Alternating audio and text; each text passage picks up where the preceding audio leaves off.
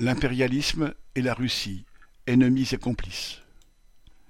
Bien des commentateurs l'ont dit, si l'Occident, autrement dit l'impérialisme, fait tout pour affaiblir la Russie et le régime de Poutine, il ne souhaite pas pour autant une déstabilisation du pouvoir russe qui aurait lieu dans n'importe quelles conditions.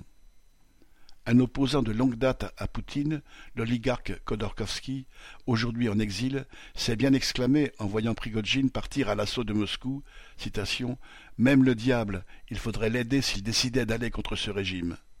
Soit dit en passant, cela suffit à juger ceux que l'Occident présente comme des démocrates et des libéraux.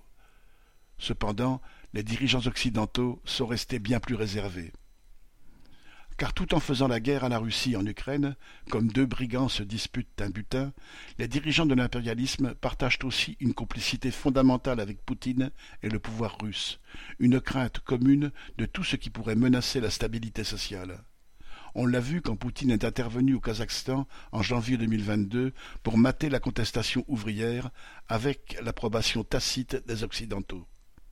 Nul doute que, si demain la guerre amenait en Russie les soldats à se révolter contre leurs officiers et à fraterniser avec ceux d'en face, et les travailleurs à se révolter contre un régime de caserne, les dirigeants occidentaux se trouveraient solidaires des dirigeants russes contre la classe ouvrière. PM